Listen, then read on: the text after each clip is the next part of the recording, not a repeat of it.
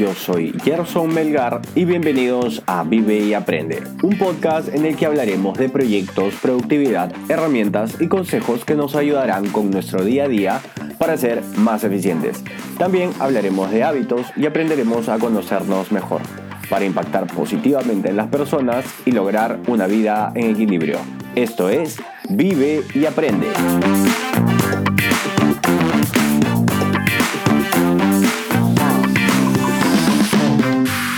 Es el episodio número 15 y en el Mastermind semanal hablaremos de prueba y error.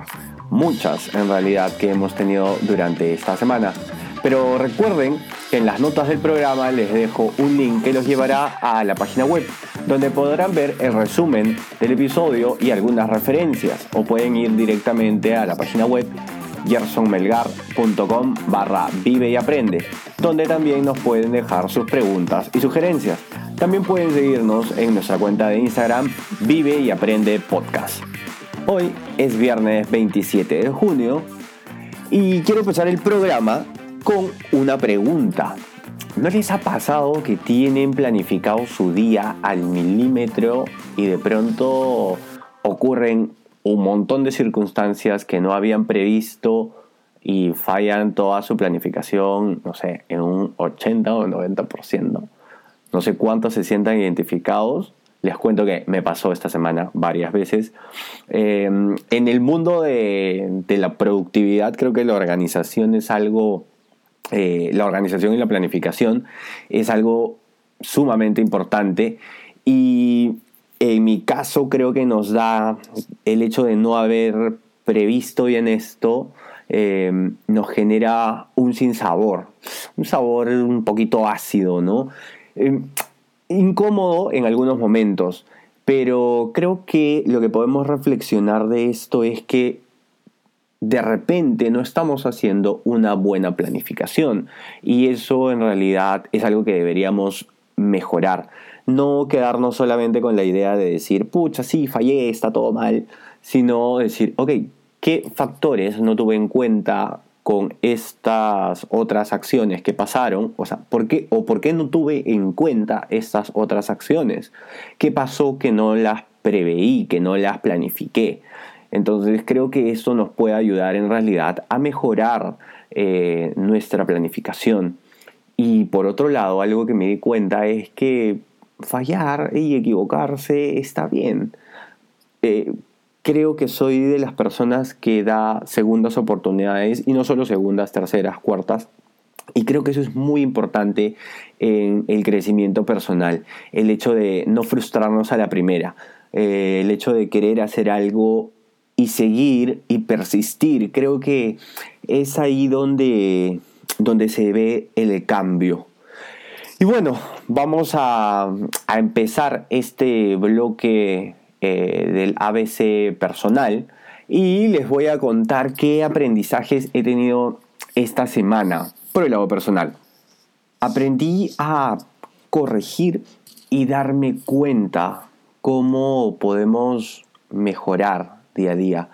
Como les había comentado al principio, esta semana mi planificación no ha sido muy buena eh, me di cuenta que esto sucede porque tenía factores que no estaba identificando y no me estaba tomando un tiempo para sentarme de manera pausada y ver eh, cómo me afecta esto. Les cuento algo súper curioso. Por ejemplo, me pasó en la semana de que me desperté súper temprano, empecé a hacer mi rutina que empieza desde las 5 de la mañana hasta las 7 y media, 8 más o menos.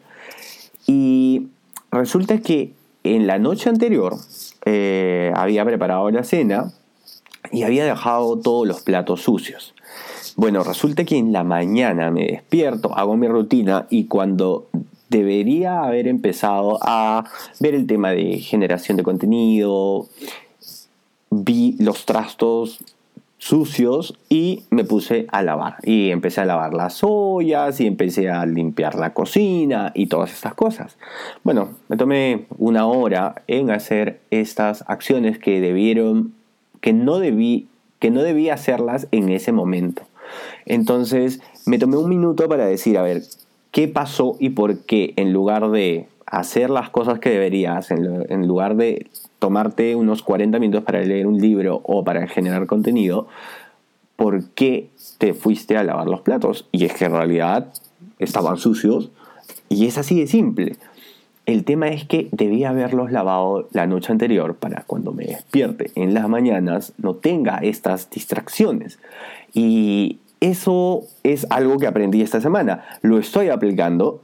De hecho, dejo todo limpio en las noches antes de irme a dormir. Y al día siguiente, pues todo clean. Y empezamos el día súper productivos. Así es que eso aprendí esta semana. Y de verdad fue súper curioso darme cuenta de estas pequeñas cosas. Vamos por las buenas cosas de, esta semana. Escuché un nuevo resumen de un libro muy famoso que se llama Mañanas Milagrosas. Bueno, Mañanas Milagrosas, digamos que tiene muchas similitudes con el Club de las 5 de la mañana. Recuerdan que les hablé de este libro, de este resumen que escuché hace dos episodios. Bueno, les voy a dejar el link de ese, de ese resumen y de este resumen de Mañanas Milagrosas, eh, porque tenían muchas cosas en común. Una de las cosas buenas que considero de esta semana es que lo pude revisar em, y al escucharlo me di cuenta que habían muchas similitudes y era una forma de validar. Creo que al final hay una fórmula que mm, las personas que están en busca del crecimiento personal, profesional, tienen que seguir. Hay una fórmula a seguir, hay ciertos pasos a seguir. Y este libro es el cuarto libro en realidad que me va me, me sigue diciendo esta es la forma eh, fue muy interesante en realidad poder sentirme, eh, sentir esta validación y sentir que esto que ya venía haciendo, que lo he acomodado de alguna forma, eh, está por el camino, digamos, por este camino del crecimiento personal y, y que lo estoy llevando de una buena forma. Eso es algo que me gustó mucho. Les recomiendo que vean el resumen, que escuchen el resumen. Se los voy a dejar en las notas del programa. Por otro lado, les quiero contar acerca de los cambios que he hecho por el lado personal esta semana, que en realidad era algo que tenía pendiente y que bueno, decidí empezar a hacerlo esta semana. Les cuento un poquito de qué se trata.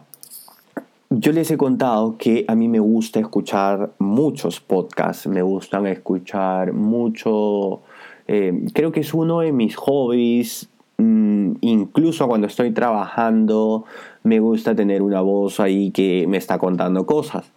Pero he identificado los tipos de podcast que escucho. Hay podcasts que son mucho más relajados y, y, digamos informativos, que los puedo escuchar todo el tiempo y mientras estoy haciendo una actividad, esos podcasts me van, a, me van acompañando. Entonces, yo los he clasificado como los podcasts informativos. Y, y también está este otro grupo de podcasts que son los, los podcasts, digamos, un poco más reflexivos o que tienen lecciones eh, y que tienen mucho que enseñar. Entonces me di cuenta que cuando escucho estos podcasts no, los, no les estoy dando la importancia para tomar acciones por este tipo de podcast que te, que te están dando un mensaje, que te están dando una reflexión.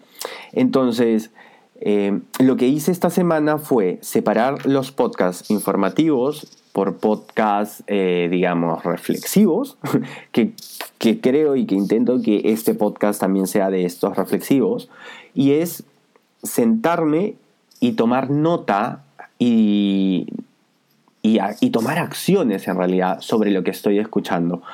Una de las cosas que me pasó, por ejemplo, de esta semana fue haber escuchado, como ya les conté, eh, este resumen de Mañanas Milagrosas. Entonces, me acuerdo que lo estaba escuchando cuando no recuerdo qué actividad estaba haciendo y lo dejé pasar y dije, espérame, esto es importante y debería tomar nota, pero estaba haciendo una actividad que no me permitía hacerlo. Entonces dije, ok, voy a escuchar un podcast informativo que, del cual no tengo que reflexionar y después, cuando me siento en la computadora, voy a escuchar este podcast reflexivo y tomaré notas para ver cómo lo puedo aplicar. Y eso he ido, y eso he ido haciendo esta semana. Entonces me senté y entonces me puse a dar check a alguna de las actividades que hacía este libro de Mañanas Milagrosas y me di cuenta que esto se comparaba mucho con este otro libro del Club de las 5 de la mañana. Y lo he venido haciendo durante varios podcasts. Me ha ayudado mucho porque he tomado nota y no simplemente lo dejé ahí como que, ok, sí, voy a, voy a guardar este podcast para escucharlo después. Y no sé, no sé si a ustedes les pase, pero a mí me pasa de que escucho y digo, sí, lo voy a escuchar después y olvidado. Escucho un nuevo podcast, tiene nueva información y esta información que en algún momento era valiosa entró por un oído, salió y nunca se quedó. Entonces, estos cambios he hecho esta semana, separar mis podcasts en informativos y reflexivos, por así decirlo, y cuando escucho los reflexivos sentarme unos minutos a escucharlo, tomar nota, reflexionar y aprovechar estos aprendizajes que me están dejando. Espero que, les sirva un montón. en realidad a mí me está ayudando mucho. Lo, lo estoy haciendo esta semana y espero seguir haciéndolo. Ahora vamos para el ABC de los proyectos. Y les cuento que, a ver, para, ¿qué tengo para contarles por cosas que aprendimos? Eh, Chao Vela mm, nos está dando clases magistrales todas las semanas y en algunos casos nos hemos dado cuenta que no tenemos forma de poder em, ayudar, ayudarnos, ayudar a la marca en realidad. ¿Qué pasó? Esta semana que nuevamente lanzamos la colección, como les conté, y resulta que hemos tenido muchas quejas por el lado de los clientes preguntando y diciéndonos, oye, no me no alcancé a comprar el producto, estoy muy frustrada porque estuve esperando y se acabaron a los 20 minutos, 30 minutos ya habían, eh, ya habían quiebres de stock. Eh, si por un lado fue súper bueno para nosotros, pasa en contraparte que generamos una, un sinsabor por el lado de los clientes. Eh, y creo que eso no es bueno. Y creo que se debe porque nosotros no teníamos clara cuál era la demanda que teníamos que cubrir. Pero fuera de eso, creo que esta circunstancia en realidad eh, es muy particular. Eh, sí hay muchas cosas que tenemos a favor como marca, pero nosotros hemos tenido una producción promedio anteriormente que era suficiente. En este caso hemos hasta cuadruplicado la producción que teníamos y aún tenemos una demanda insatisfecha de clientes. Y eso en realidad nos deja, nos deja preocupados porque es como que en qué momento vamos a poder suplir a, a, todos nuestros clientes y tenerlos contentos, porque la idea es, eh, creo que una de, las formas en las que podemos tener contentos a nuestros clientes es justamente diciéndoles, oye, tengo lo que quieres y lo vas a poder, lo vas a poder usar. Eh, y no lo hemos estado haciendo. Entonces, ¿qué es lo que hemos decidido para esta semana? Es lanzar una preventa para, de alguna manera, lo que vamos a rescatar de esto es ver cuál es la demanda activa que estamos teniendo sobre nuestros productos, ya que actualmente es para nosotros era dificilísimo prever una cantidad exacta para suplir nuestra demanda. Esperamos que con esta preventa nosotros veamos, ok, de repente nuestra producción no tenía que cuadruplicarse, sino tenía que ser seis veces, siete veces o 10 veces. Eh, me gustaría que sea más, ojalá que sí. Vamos a, vamos a estar muy expectantes este domingo. A los que siguen la marca pueden, en todo caso, si hay algunas chicas y quieren algunos sets que no los han podido conseguir, pueden ir el domingo. Vamos a dejar la web abierta para pedidos del domingo al mediodía hasta las 8 de la noche, si no me equivoco. Y bueno, la otra semana les voy a contar a ver qué sorpresas nos da Chauvela en cuanto a la demanda. sé que estoy tomando esto por el lado de nuestros aprendizajes, pero en realidad todavía no hemos aprendido. Es, es una acción que estamos lanzando para que la próxima semana conozcamos en realidad cuál es nuestra demanda activa en esta circunstancia, porque antes sí la teníamos clara, ¿no? Actualmente las cosas están un poco raras y, y es difícil. Y ahora les voy a contar algunas de las cosas buenas que nos pasaron esta semana. Y en realidad esto es algo de lo cual eh, en, el equipo nos hemos sentido muy orgullosos. Eh, y trata de... Esta es una especie de recompensa de haber hecho las cosas bien. ¿Y a qué me refiero con esto? Parte de hacer las cosas bien como empresa es el hecho de ser formales y la formalización de tu negocio, de tus empleados y todo esto. En muchos países de Latinoamérica es posible que esto sea algo normal y si alguien de repente me escucha afuera dirá que en tu país no. Bueno, les cuento en que en el Perú el 70% de las empresas son informales. Entonces es bastante complicado eh, para muchas empresas formalizarse porque hay impuestos, hay pagos, para los trabajadores hay descuentos, o sea, los propios trabajadores no quieren pertenecer a la planilla por los descuentos que se les hace. Es por eso que en Perú la, eh, la formalidad de las empresas es, como les digo, muy baja, por debajo del 30%. Bueno, en este caso nosotros decidimos ir por el lado de la formalidad, lo hemos hecho desde que empezamos, desde hace un par de años, y esta semana tuvimos esa buena noticia. Eh, resulta que hemos calificado para un...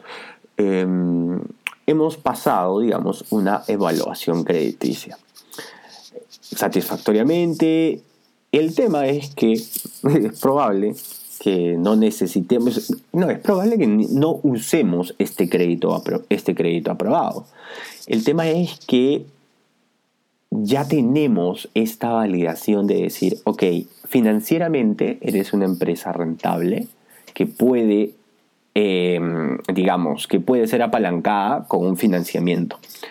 Eso es súper, súper importante porque imagínense que, no sé, quisiéramos de pronto o necesitáramos un capital súper fuerte para una tienda física, que no están los planes, pero o de repente para internacionalizarnos y multiplicar la producción por 10, por 20, por 30, por 50, o por tener un taller, digamos, con 10 veces la capacidad actual de la que tenemos y se necesitan comprar máquinas y estas cosas. Eh, a lo que voy es que el hecho de haber sido formales hoy en día nos dio los frutos. Y no los frutos porque, como les digo, no es que vayamos a acceder a, un crédito, pero está, digamos que la empresa financieramente es responsable y es rentable y es visible para el sistema financiero.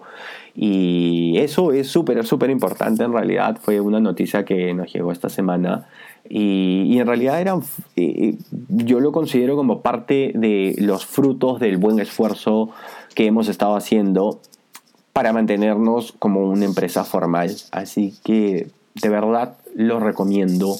Eh, recomiendo que, que las empresas formalicen. Sé que tienen, sé que el Estado no nos da muchas facilidades, pero es lo correcto. Y después de un tiempo ven los resultados.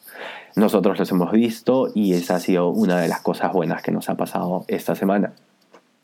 Y para finalizar, les voy a contar de algunos cambios que hemos hecho. Y en esta oportunidad ya no vamos a hablar de Chao Vela, sino vamos a hablar de Sano Mercato y cositas que estamos haciendo con Sano Mercato em, para poder em, seguir creciendo. ¿Qué es lo que pasó? Lo que pasa es que en el transcurso de hace, bueno, en estas últimas tres semanas, que nos preocupamos en realidad por, porque Chao Vela nos empezó a, desbordar. Empezamos a descuidar un poco, eh, digamos, el, eh, las publicaciones, el contenido, todas las acciones que, se, que, estamos acostumbrados a hacer por el lado de Sano Mercato. Entonces tomamos acciones y decidimos involucrar a una persona más eh, por el lado de para que colabore con nosotros en cuanto a la generación de contenido. Entonces hemos aplicado algunos cambios para esto y también el tema del marketing. Nosotros, creo que particularmente en el caso de Sano Mercato, eh, funciona mucho el marketing de boca a boca. Y claro, si no tenemos una comunidad en este momento muy grande, creo que funciona muy bien el tema de marketing de influencers.